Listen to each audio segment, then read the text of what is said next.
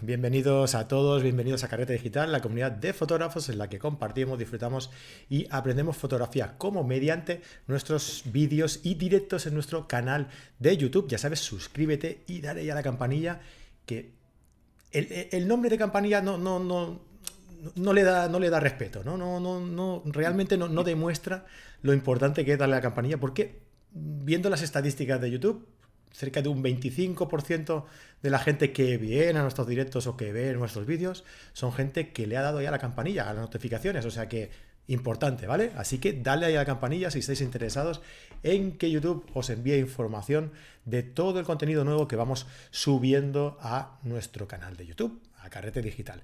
Recuerda que mi nombre es Fran Palmero, director de, y hombre orquesta de todo este cotarro y que esto es Carrete Digital, una academia online en la que vais a encontrar más de 70, estoy acostumbrado a decir más de 70 y creo que ya va más de 80 por ahí, pero bueno, vamos a asegurarnos, eh, vamos a asegurarnos el tiro, más de 70 eh, contenidos entre cursos, masterclass y un montón de cosas más, eh, una carrete class semanal, nuestro encuentro carretero cada, cada mes en el que analizamos fotografías de una temática ah, diferente, ¿no? este mes, por ejemplo, vamos a pedir a nuestros suscriptores, a nuestros carreteros VIP, que nos envíen fotografías sobre el tema texturas, ¿Vale? Y ahí pues iremos analizando un poco y comentando entre todos que pensamos que es cómo se aprende. ¿Qué más? Eh, también acceso a nuestro eh, grupo privado de Telegram, eh, masterclass todas las semanas y un montón de cosas más. Todo esto por tan solo 15 euros al mes o 150 euros al año y que, te ahorras dos mesecillos si lo miras bien y lo cuentas bien. Ves ahí que te ahorras dos mesecillos, así que vale muchísimo, muchísimo la pena. Bueno, bienvenidos a un directo más, un lunes más. Estoy encantado de estar aquí con todos vosotros y con el invitado de hoy, que no es otro que Germán Gutiérrez de Fotomundos. ¿Qué pasa, Germán? ¿Cómo estás? ¿Qué pasa, Frank? ¿Cómo estás, tío? Estoy un poco, un poco dormido, pues son las, dos y media aquí. Las dos y media de la mañana. o sea, cinco horas más, sí. Cinco. Ah, de la mañana. Las dos y media calla, de la calla, mañana. calla, que yo. Claro, claro, porque tú estás en la otra parte del mundo. Mm. yo, contaba como si estuvieras en Sudamérica o así, que es lo que estoy acostumbrado más o menos a contar. Y claro, pues cuando me has dicho antes, no, aquí son las dos y media, y digo, ah, bueno, pues las dos y media de la tarde. Ah, no, no, de la mañana. De la mañana. Qué campeón, tío. Ah, con razón me has dicho antes, oye, ¿me, da tiempo de hacerme un café? Al final no me ha dado tiempo, se está todavía haciendo. Ostras, tú. Lo cogeré después. Oh, pues, pues, ya me sabe mal, ¿eh? ya me sabe mal. Vamos a intentar ir un poquillo rápido para que no te. No, no te preocupes, no te, preocupes, no hay, problema. Soy, soy fotógrafo, no, no, trabajo. soy fotógrafo y, viajero, no hago nada. Ah, y además soy rico. ¿Eres rico también? De puta madre, claro. Ostras, no sabía. Los, fotógrafos, los fotógrafos somos todos ricos, ¿no? Sí, sí, sí. En, en, voluntad y en. y en ilusión la verdad, sí, sí. Bueno, hombre, pues nada, eh, déjame antes de empezar, no te me duermas, ¿eh? Déjame antes de empezar. eh, saludar aquí a la gente que está, que está en el directo. Como siempre hacemos, saludar a la gente que está en el chat en el directo, a los que eh, nos escucharán luego, a los que nos verán luego en el canal de YouTube y a los que nos escucharán en todas las plataformas de podcasting, en Apple Podcasts, en Spotify, en, espérate, en Apple Podcast, en Spotify, en iBox, en Podbean y en todas aquellas plataformas que de forma pues desinteresada cogen nuestro podcast y lo suben a su, a su plataforma y desde ahí lo puede escuchar todo el mundo. Que bueno, yo creo que es, es muy interesante, es un formato muy chulo, el formato podcast. Nosotros empezamos así y creo que, bueno, mientras estás haciendo ejercicio, mientras cocinas, mientras haces cualquier cosa, puedes ir escuchándonos de fondo, ¿no? Así que muy interesante. Ah, los que estáis por aquí, venga, va, si no nos andamos más con, rodeos. Eh, Elena Miranda desde Asturias, Nini Hernández desde Tenerife, Manuel Fraga, hola, buena gente, I'm ready, muy bien. Jaume Nogueras desde Valencia, Nicanor desde Chile, Luis Gallego desde eh, Barcelona, Antonio Lorenzo, Alberto Fernández desde Madrid, María Gatius, José Luis eh, de Los Santos, hola Germán, buenas noches desde Madrid. Eh, José desde Madrid también, Javier Santolaria desde Palleja, David Zurita desde Victoria, María Gómez desde Lima, Perú, Ricardo Stremel desde Argentina, Manuel Fraga, tú sabes que si nos sigues sabes que tenemos la, la costumbre de no empezar el programa oficialmente hasta que nuestro amigo Manuel Fraga no nos dice que se ve y se oye bien. ¿eh? Y Manuel Fraga nos dice que se ve y se oye bien. O sea que oficialmente pues comienza el programa. Alberto Luis Parucho desde Argentina. Gracias, Manuel. Gerardo desde México. Eh, Cacique Films desde Venezuela. María Belén desde Madrid. Eh, María Gatius, que la saludado antes, pero no he dicho dónde es, desde Tárrega. Raquel desde Donosti, eh, José Antonio Cárceles desde Huevar y José López por aquí desde San Roque, Cádiz. Mucha gente de muchos sitios. Al Cárceles a lo mejor lo conozco yo. ¿Sí? yo conozco a un, a un, José Antonio Cárceles. Desde Huevar. Mm, desde Sevilla, ¿no? Huevar es un pueblo de Sevilla. Puede ser, ¿no? ¿Él, él te ha dicho que es de Huevar? Sí, pues aquí lo pone, sí. Sí, vale, entonces es el que yo entonces conozco. Es, ¿no? el, cabrón que yo conozco, sí. Vale, pues mucha, un, saludo, un saludo y un, y un, abrazo muy fuerte al cabrón de... ¿Quién era? José Antonio, José Antonio, Bueno, oye, pues mucha gente, decía que mucha gente de muchos sitios por aquí y bueno, nos viene al pelo porque, mira, Juan Monsalve nos dice las tres desde Santiago de Chile. Exactamente, o sea que más o menos desde el otro punto del mundo, bueno, Pues estamos, estamos casi, tenemos casi, casi 12 horas, tengo casi 12 horas con Santiago de Chile. ¡Wow! Vaya pasada. Sí, sí, sí, sí. O sea, esto es muy curioso. Yo hace tiempo que no lo digo, antes lo decía cada programa, ya hasta que me hice demasiado pesado. Pero es muy curioso el, hecho este de estar hablando. O sea, fíjate, estamos hablando contigo, que estás en una punta del mundo, y con. ¿Quién nos había dicho esto? Con Juan Monsalve, que está en la otra punta del mundo. Yo estoy en el medio. ¿eh? Yo estoy en el medio, como los jueves, siempre. Pero fíjate, ¿eh? tres personas tan separadas en distancia y, en un punto, que coincidimos en un punto aquí todos. A mí, me, a mí eso me fascina, tío. Es bonito, es bonito. A mí me fascina eso también. Mm. Yo antes, eh, ahora que has dicho lo del podcast, Fran, em, yo hacía radio antes, que bueno, es como el podcast es como una especie de evolución de la radio, ¿no? Y a mí me gustaba mucho. Y tú decías que es muy bonito el podcast. Y, es verdad, ¿sabes por qué es tan bonito el podcast, la radio, con respecto a la televisión, a la imagen? es un poco más bonito, creo yo, porque cuando tú te pones delante de la tele o delante de un vídeo de, YouTube o lo que sea, pues no tienes que hacer nada, tienes todo ahí, ¿no? Tienes la imagen, tienes el vídeo, pero con el podcast, con la radio, tú solo tienes el sonido y el resto lo tienes que poner tú. Entonces cuando vas escuchando, vas imaginando cosas, es un ejercicio de imaginación muy bonito. Te pones a imaginar cómo será este, cómo será el otro, dónde estarán, cómo será el sitio donde está es, como, mágico. Es, como la lectura al final, ¿no? Es un poco que te tienes que imaginar tú lo que te están describiendo. trabajando la imaginación. Pues decía eso, ¿no? Que tanta gente de, tanta, de tantos lugares y tal viene, nos viene al pelo para lo que vamos a hablar, que es de, es de viajes, es de, contar historias con nuestras fotos, ¿no? Ah, cuéntanos un poco. Tú estás en Saigón, me decías. En eh, Saigón, Ho Chi Minh City. ¿Y eh. qué haces en Saigón? Y, también porque que antes me comentabas un poco que has recorrido un montón de sitios, ¿eh? Eh, te has recorrido un montón de sitios, has, vivido en un montón de sitios. Y eso, pues cuéntanos un poco, ¿qué te ha llevado a, toda esta aventura? ¿Qué te ha llevado a, vivir de la fotografía de viaje? Cuéntanos un poco. Pues, eh, la historia es un poco larga. Tenemos media hora, lo más resumida posible, porque, a ver, todo empezó cuando yo trabajaba precisamente en la radio. Yo empecé en radio cuando estaba en el instituto con un amigo y hacíamos un programa de viaje.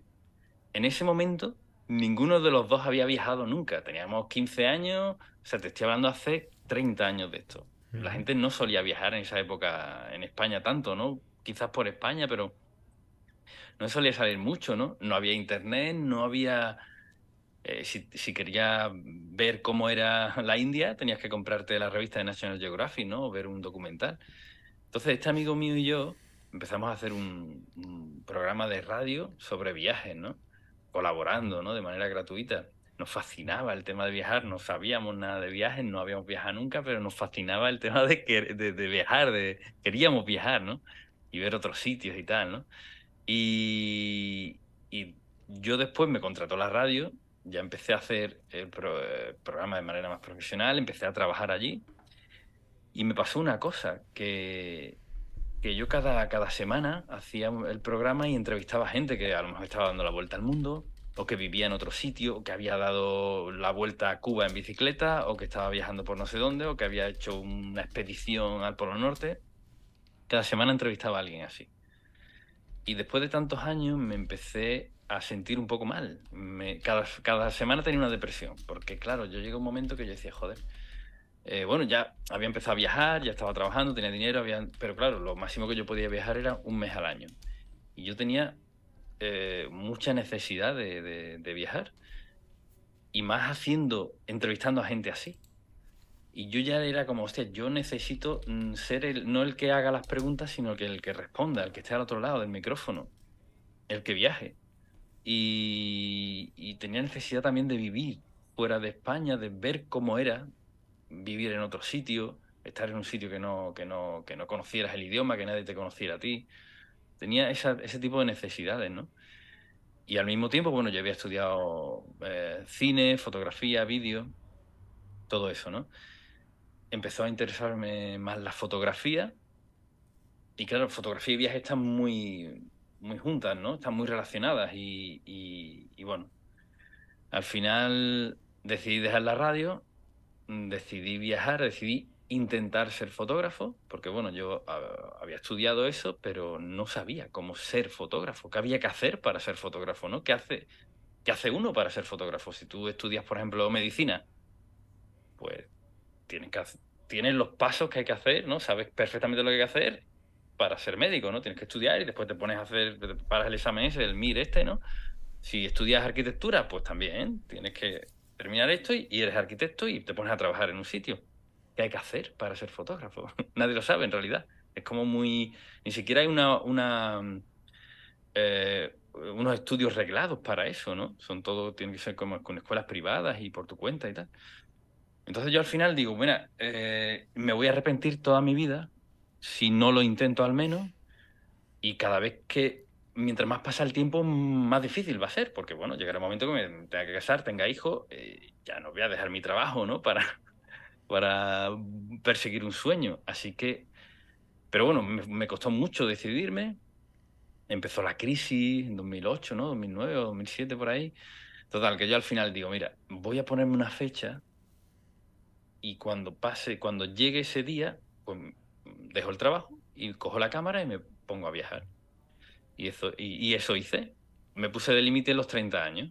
Digo, antes de que cumpla los 30 años, el 15 de octubre, dejo el trabajo. Lo dejé, que fue un drama para un montón de gente, menos para mí. Y, y, me puse a viajar y a intentar ser fotógrafo. Digo, bueno, voy a hacer, voy a hacer un portfolio, voy a conocer el mundo, voy a ver qué hago después. No, no tenía muchos planes, la verdad. Pero bueno, eh, la historia al final fue que después de dos años viajando, volví a España y empezaron a salir cosas, ¿no? Una de las cosas, uno de los principales motivos por los que yo hago ahora viajes fotográficos fue porque eh, cuando volví me lo ofrecieron a mí. Vi publicidad y yo pensé, yo creo que esto lo puedo hacer yo mucho mejor. Y digo, voy a probar. Y probé. Precisamente con ese que estáis escuchando, Cárceles, fue uno de los que con los que yo probé es amigo mío, y estaba, estaba yo eh, enseñándole fotografía junto con otros amigos. Fue, era como, venga, voy a, hacer, voy a, hacer, voy a, enseñarle fotografía a unos amigos, ¿no? Que querían. Yo nunca había dado clases tampoco, no, ni lo había pensado, pero bueno. Eh, le ofrecí la historia, le digo, mira, quiero hacer esto, lo hacemos, y bueno. Los cobro un poquito, nos vamos y vemos qué, qué tal. Y bueno, ese fue el primer viaje, en 2013 y a partir de ahí.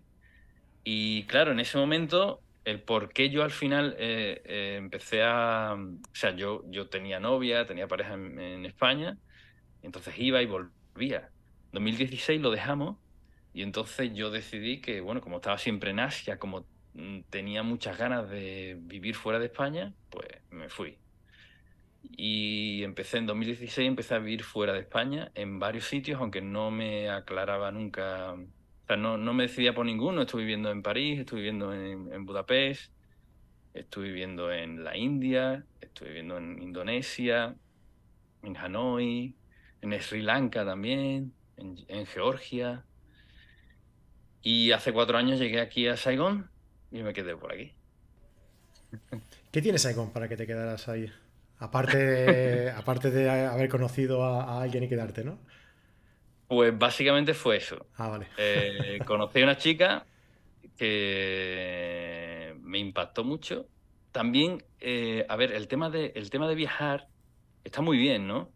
Y, y, escapar de la rutina y todo eso, pero cuando tu vida consiste en eso, llega un momento que necesitas rutina. Claro, y necesitas una rutina, necesitas tener un sitio. Yo me llevé, o sea, de 2016 me llevé, hasta 2019 me llevé tres años que, que no sabía lo que era abrir un armario para coger ropa. No sabía lo que era ver una peli en la tele, tumbarme en un sofá. Mm, mi reino por un sofá. O sea, eh, el, empieza a echar un montón de menos cosas como mm, tomar, tomarte una cerveza con un colega, el, el, el, escuchar y contar chistes en español, en tu idioma, lo, echaba de menos a tope, porque bueno, yo me manejo en inglés, pero, pero el humor, ¿cómo le explicas a eh, chiquito a alguien? imposible, ¿no? Sí, bueno, eh, chiquito de por sí ya era un idioma independiente. propio. propio. Entonces, eh, claro, coincidió también con que yo necesitaba quedarme en un sitio ya. Y, y, bueno, digo, bueno, joder, me conocí aquí una chica, pues me quedé aquí y ya está. Y bueno, me quedé. Lo que pasa es que esa relación no duró mucho. Pero ya digo, bueno, estoy bien aquí, estaba, estaba bien, empecé a hacer deporte otra vez, hacía mucho tiempo que no hacía deporte y bueno. Y empecé a vivir ahí y aquí, y aquí me he quedado. Qué bien, o sea, tú puedes decir que vives de la fotografía de viajes. Sí, sí, puedo decirlo. Me encanta. Es complicado, pero además todo eso ha cambiado ya mucho, ¿no? Cuando digo que soy fotografía, fotógrafo de viajes, la gente piensa que, bueno, le vendes a revistas y tal, y eso casi ya no existe, ¿no? Eso ya todo va por bancos de imágenes, la, idea del fotógrafo que va viajando, ¿no? ¿Cómo era? Los puentes de Madison era la peli esa, ¿no? Sí. Eso ya casi no existe, ¿no? Hay unos cuantos que lo harán, que son súper series, ¿no? Son el Cristiano Ronaldo y el Messi de la fotografía, pero bueno, no. Eh, yo descubrí esto de los viajes fotográficos mm, como una forma bastante buena de, dedicarse a la fotografía de viajes. Compaginar a lo que me empezó a gustar mucho, que era Mm, la docencia, dar clase, con viajar y con la fotografía y, bueno, puedo mm. decir que, sí, que me, que me dedico a esto. Básicamente, hacia, eh, eh, ¿hacia dónde son tus viajes? ¿A dónde viajas normalmente? Eh, pues ahora mismo tengo un viaje que hago aquí en Vietnam, en mi país, otro a Camboya, bueno, es una extensión a Camboya y Nepal. Ahora hago otro a Tailandia que empecé a hacer hace poco, debido al COVID, precisamente, porque se ha vaciado bastante. Yo llevaba mucho tiempo queriendo hacer un viaje fotográfico a Tailandia, porque Tailandia es un paraíso, los que, los que hayan estado lo saben. Pero claro, los últimos años era, era horrible de la cantidad de turistas que había por todos lados, los corales los, los, estaban muertos, los mares contaminados, llenos de plástico por todas partes.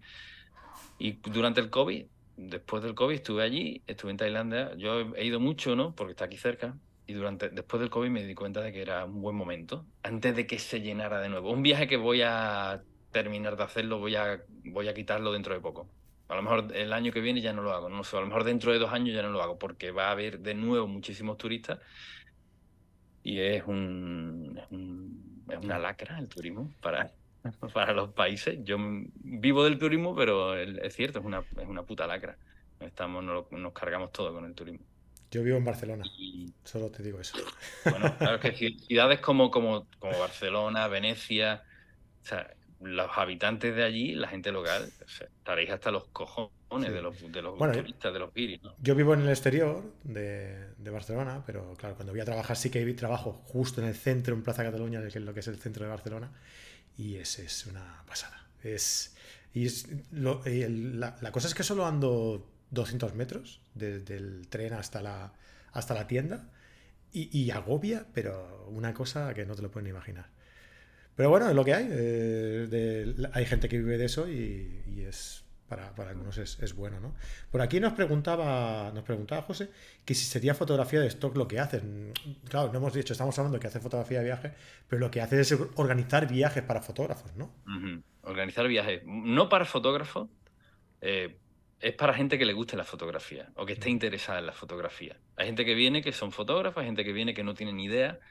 Eh, como son viajes, un, estilo de viaje en el que se mezcla la fotografía, pues hay gente que viene más interesada por, por el, tipo de viaje que hacemos, gente que viene más interesada por, el, por, la fotografía en sí, hay gente que viene que ha venido con un móvil.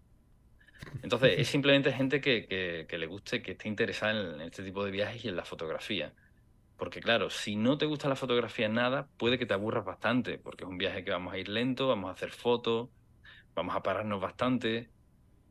Y el tema de la fotografía de stock, wow, eh, yo admiro mucho a la gente que hace fotografía de stock y puede vivir de eso, porque eso sí que tiene que ser complicado. Y más ahora. hacer, mm, pues claro, y más ahora, es que, por ejemplo, no sé, fotos de que, fotos del Taj Mahal, por ejemplo. No, a mí me han, me han, dicho, me han propuesto, tío, ¿por qué no haces fotos de stock? ¿no? Si tú vas a tantos sitios y ves tantas cosas, digo, ya, pero yo qué sé. Fotos del Taj Mahal. ¿Cuántas fotos del Taj Mahal se harán cada día? Millones, ¿no? Y se subirán en los sitios estos y ¿por qué van a coger la mía? Sí. Hace una diferente, ¿sabes? Hace una diferente. Venga. Claro, pero eh, no sé, hay, hay, que, hay, que, hay que pensar mucho, darle muchas vueltas. Yo es que, Fran, yo soy muy flojo. Flojo en andaluz significa vago, soy bastante vago. Entonces, plantearme solamente, el plantearme, el hacer fotografía de stock me da, me cansa, me da mucha pereza. Porque tienes que tener mucha imaginación para intentar hacer algo diferente y trabajar un montón, currarte muchísimo, hacer todos los días millones de fotos. Mm. Me ha dejado por aquí una pregunta en el, chat diciendo a, dónde le gustaría eh, viajar a la, gente que está, que está por aquí, ¿no? Eh, podéis, han comentado aquí unos cuantos, podéis comentar los que queráis, ¿eh? Alberto Luis Parucho nos, dice que quisiera ir a, África a fotografiar animales y, a charlar allí con la gente, a Namibia, el Kalahari, a esos lugares, ¿no? José nos dice que le gustaría ir a Seúl, Singapur, ah, nunca ha montado en un avión. Eh, eh, eh, vamos a ver, por aquí dice José Antonio Cáceres, dice que se comió el viaje piloto. Se lo comió, se lo comió. Y por aquí Raquel nos comenta que, en Donosti estamos igual con el turismo, sí, lo que decíamos. Pues eso, ¿qué, lugar te ha, te ha, marcado a ti más de los que has... Ahora, ahora hablaremos un poco de lo, que, de lo que veremos en la clase de después, pero ¿qué, lugar te ha marcado a ti más de los que has viajado? hay sobre todo, yo creo que dos, ¿no? Porque hay, hay muchos que me han marcado. Hay uno que me ha marcado negativamente, que es la India, que creo que ha sido el único país que no, que no lo he soportado desde que entré, desde el primer día que entré allí en la India. Y es curioso porque he, terminado viviendo en la India también. Y he tenido dos novias indias y no me gusta hablar mal de los indios, porque. Mm, por eso, ¿no? Porque he tenido pareja allí, pero. No me fío de los indios. me fío, no sé si son racistas o no, no sé, es lo que es, es lo que hay has tenido malas experiencias, hombre, será eso. Eh, bueno, es que la India es un país muy loco, un país muy loco. bueno, simplemente hay demasiada gente. Hay mm. demasiada gente. Hay, muchísimos indios en la India y todos tienen que comer. Y, claro, no hay comida para todos y lo que hacen es engañarte cada vez, cada, cada cinco metros. Es una locura. Eh, pero positivamente me, ha impactado mucho Nepal y Vietnam. Eh, mm. son dos países que tengo aquí en el corazón. Hay, por ejemplo, un, viaje que voy a hacer quizás el año que viene, que estoy preparando, que es Kirguistán. Me ha impactado mucho los paisajes, las montañas que tienen. Pero no, eh, es un país que, que, todavía tengo que conocer más, ¿no? Pero estos dos países, Vietnam y Nepal, eh, de hecho no creo que haya dejado, sobre todo Nepal, no deje indiferente a nadie. No mm. conozco a nadie que haya estado en Nepal y, y, no hable, y después no hable de Nepal sin emocionarse. No conozco a nadie. Todo el mundo que yo conozco que está en Nepal habla de Nepal después de una manera eh, muy profunda, con una emoción. Y bueno, es normal, es normal. Yo hay, hay, una frase cuando hacemos el viaje a Nepal, el viaje fotográfico a Nepal, hay una frase que siempre la digo en la presentación, cuando eh, presento el, viaje, ¿no? Nos, nos, vemos todos, nos conocemos y tal y hablo yo al, final y, cada uno se presenta, yo hablo al final, me presento y digo, bueno, a Nepal se viene por las montañas, pero se vuelve por su gente. Y les pregunto, ¿lo entendéis, verdad? Y me dicen, sí, claro, significa que, bueno, que, Mucha gente viene aquí por el tema de las montañas, son las montañas más altas del mundo, es muy llamativo, ¿no? Es muy interesante, es muy bonito ver las montañas, pero que la gente al final hace que como que, se, que te quede el país aquí, ¿no? Y quieras volver para, para porque a lo mejor haces amigos y porque la gente es muy buena. Y digo, sí, lo entendéis, pero no vais a entenderlo de verdad eh, hasta el final del viaje, o sea, durante este viaje. Cuando terminemos el viaje el último día, os voy a hacer la misma pregunta y siempre pasa lo mismo. Estamos dos semanas, cuando termina el viaje, les pregunto, les vuelvo a repetir la frase. Les digo, a Nepal se viene por su montaña y se vuelve por su gente. Y me dicen todos, hostias, es verdad. Ahora de verdad entendemos esa frase. Mm. Y, es que podría hablarte mil horas de Nepal, pero simplemente tienes que venir. es como yo lo hablo, yo hablo como una obligación. Es una especie de obligación, una especie de ley de que la gente conociera Nepal y los nepalíes. Pues no, hay, gente mejor en el mundo que los nepalíes. No, pero igual, si, fuera todo el mundo a Nepal, pasaría lo mismo que, en Barcelona. ¿no? Al final diría, sí, sí, la gente muy guapa, pero demasiadas. muy bonitos todos, muy simpáticos, pero, pero demasiados. Demasiado turistas. Bueno, siempre tienen la opción de venirse conmigo, que no van a ver casi ningún guiri.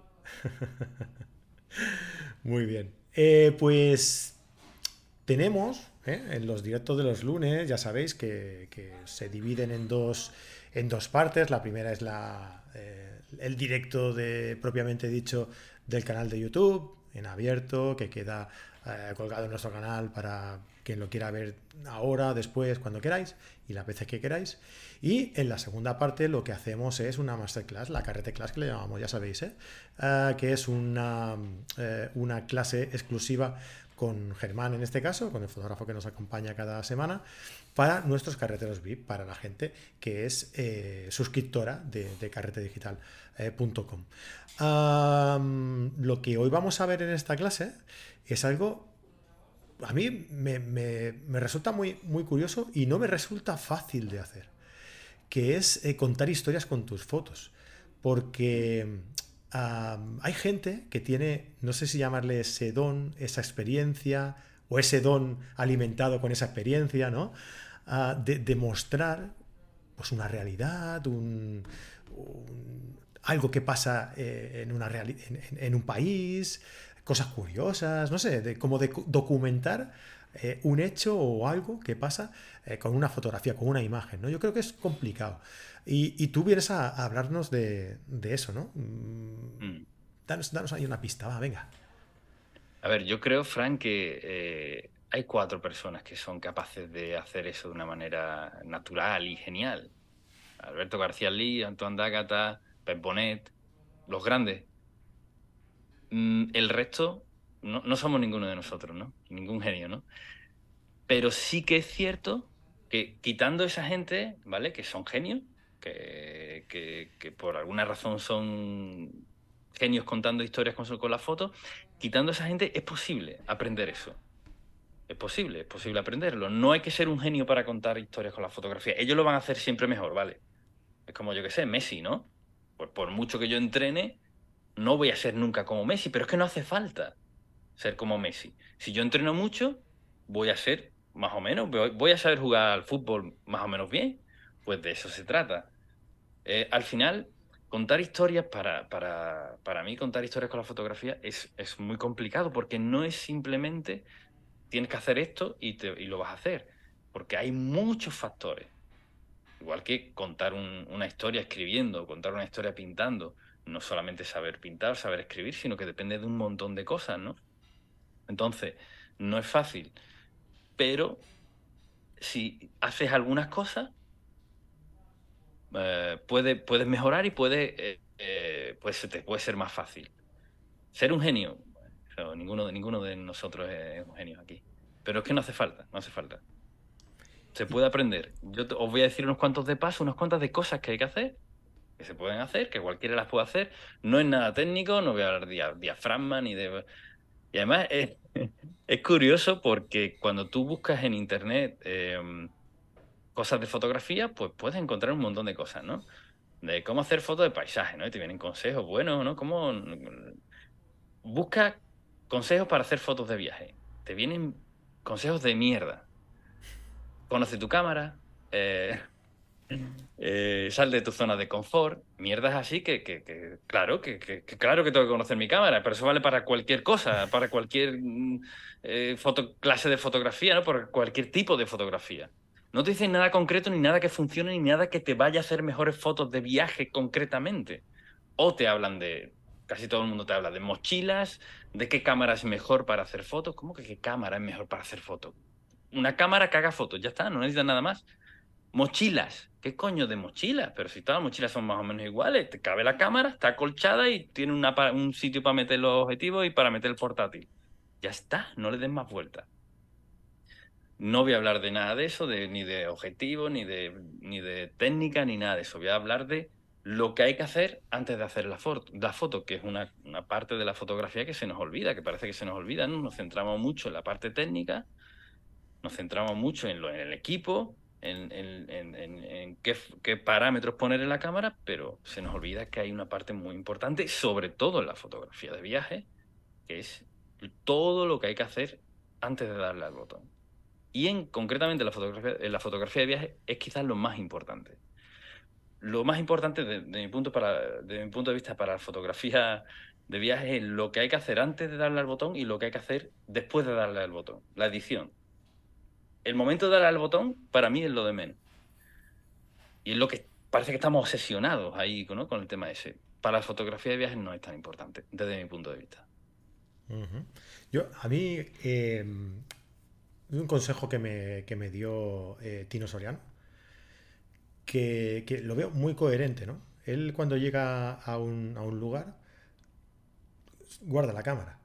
Cuando llega a un, a un, lugar y quiere, y quiere, a ver, y quiere fotografiar personas, ¿eh? quiere fotografiar uh, la, la, vida de las personas allí, sus costumbres, qué hacen, cómo viven, pues si quiere fotografías o si quiere fotografiar un paisaje, no, claro, evidentemente se lleva la cámara y hace fotografías de los del paisaje, va mirando, va encuadrando, ¿no? Pero si quiere fotografiar personas, lo primero que hace es guardar la cámara, porque es como ofensivo, ¿no? O sea, el llegar allí, venga, ponte, es como un poco frío.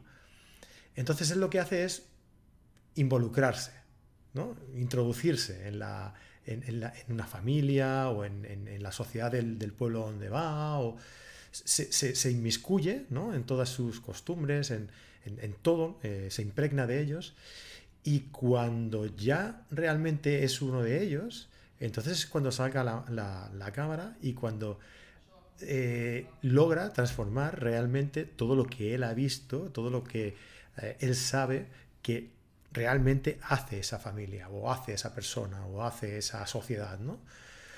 Claro, luego el resultado, pues obviamente es el que es, ¿no?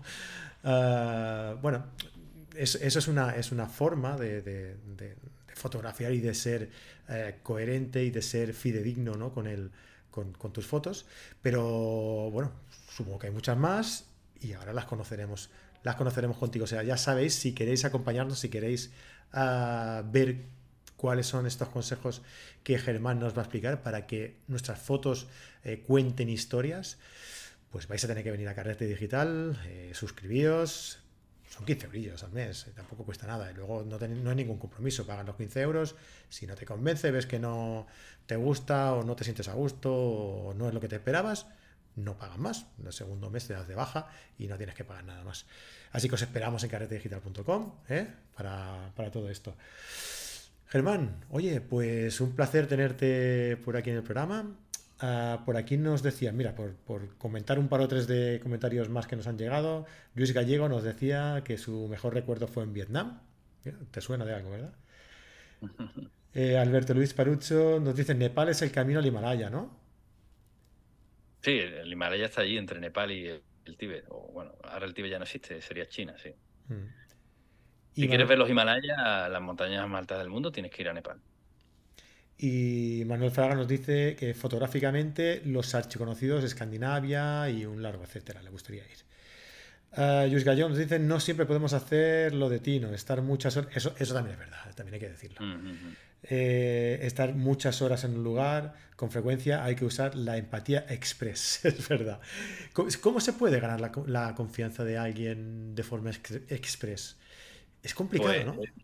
Mm, eh, sí, claro, es complicado y además que, con el paso del tiempo, mientras es algo que tienes que practicar, ¿no? Eh, voy a dar unos cuantos de consejos en la, en la, charla después. Voy a hablar de eso precisamente, porque, claro, el, consejo de Tino Soriano es, un, es, uno es, el mejor consejo que te pueden dar de fotografía. Si, tú le preguntas a cualquiera de esta gente, a Tino Soriano, a Pep Bonet o a alguno de estos, ¿Cómo mejoro la foto? ¿Cómo hago la foto tal? Nadie te, ninguno de esta gente te va a hablar de técnica. Ninguno. Ninguno te va a decir, tienes que poner el diafragma. No, no tiene sentido. Te van a hablar de estas cosas que es realmente lo importante, lo que va a marcar la diferencia. Claro, hay momentos que no vamos a tener tiempo para convivir con la familia, para crear todo ese ambiente que es lo que nos va a conseguir, lo que nos va a hacer la foto buena voy a dar algunos, algunos trucos para que hacer una hacer ese tipo de empatía express que me ha gustado mucho, se lo voy a copiar. pues muy bien, pues eso. Nos vemos ahora en un momentillo. Eh, bueno, antes de nada, si la gente, bueno, lo, pone por aquí abajo, pero que si la gente quiere ver tu trabajo, quiere ponerse en contacto contigo, cualquier cosa, ¿por dónde te mueves más? ¿Por qué redes sociales eh, o tu web? ¿Por dónde te mueves más? Mi página web, fotomundos.com terminado en ese, fotomundos.com. Ahí se pueden suscribir a mi web, es gratis. Además, eh, les regalo un audio con consejos de, para hacer fotos de viaje. Y cada día les voy a mandar algún consejo, alguna historia mía, cada día. Y les voy a intentar vender alguno de mis viajes fotográficos, también lo tienen que saber, cada día. Y es tan fácil como darse de alta con un clic y si no te gusta te da de baja con otro clic y ya está dicen, pues que, dicen que escribo bien y que son interesantes las historias. Así que el problema es el siguiente. Si te metes y vas a recibir un correo cada día, te va a gustar y vas a acabar viniéndote de viaje conmigo. Es 100% eh, seguro. Es el único problema que tiene, que vas a gastar, vas a acabar gastándote dinero en viajar conmigo. Así que bueno, es el ah, riesgo que tienes que asumir. Eso es, es el riesgo que, eh, el peligro que hay por apuntarse a su, a su newsletter. Pero bueno, oye, vale la pena correr el riesgo, vale la pena. Pues lo dicho, Germán, muchísimas gracias por acompañarnos, es un placer y nada, nos vemos ahora en un momentillo. Ok. Y a todos los que estáis por aquí en el chat en, en directo, muchísimas gracias por pasar por aquí, muchísimas gracias por comentar por hacernos vuestras preguntas. Espero que os haya gustado esta, esta breve eh, entrevista. Si os ha gustado, ya sabéis, eh, dejadnos ahí un like, que nos gusta ver cómo crece, cómo crece ese, dedo pulgar hacia arriba. Pero sobre todo, si no lo estáis aún, suscribíos, suscribíos y dadle ahí a la campanilla para que YouTube os avise del nuevo contenido que vayamos subiendo y que cada lunes estamos aquí a las nueve y media en directo con un nuevo directo, con un nuevo fotógrafo tratando un tema diferente relacionado con la fotografía. Así que, gente, muchísimas gracias por pasaros por aquí. Eh, suscribíos a, también a la newsletter de, Germán, ya sabéis que acabaré viajando con él, es lo que hay, es el riesgo que corréis. Y nos vemos en un nuevo directo, ¿cuándo? El lunes que viene a las 9 y media. Muchísimas gracias por estar aquí y nos vemos. Hasta luego. Hasta luego.